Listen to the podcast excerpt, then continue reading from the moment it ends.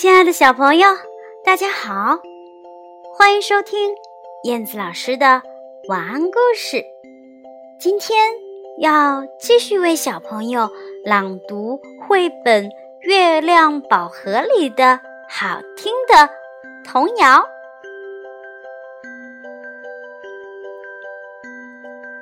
名字叫做《五个淘气包在睡觉》。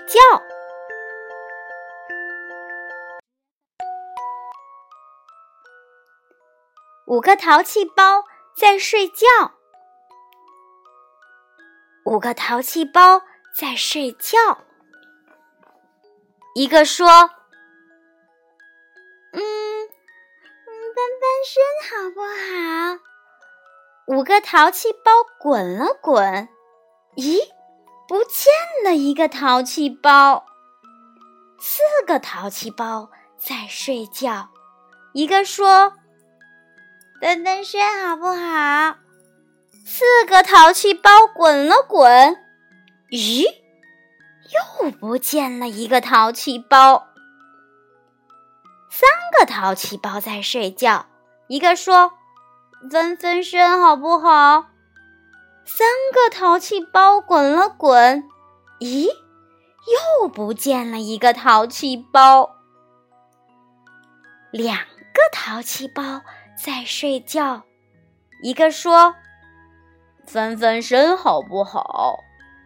两个淘气包滚了滚，咦，又不见了一个淘气包。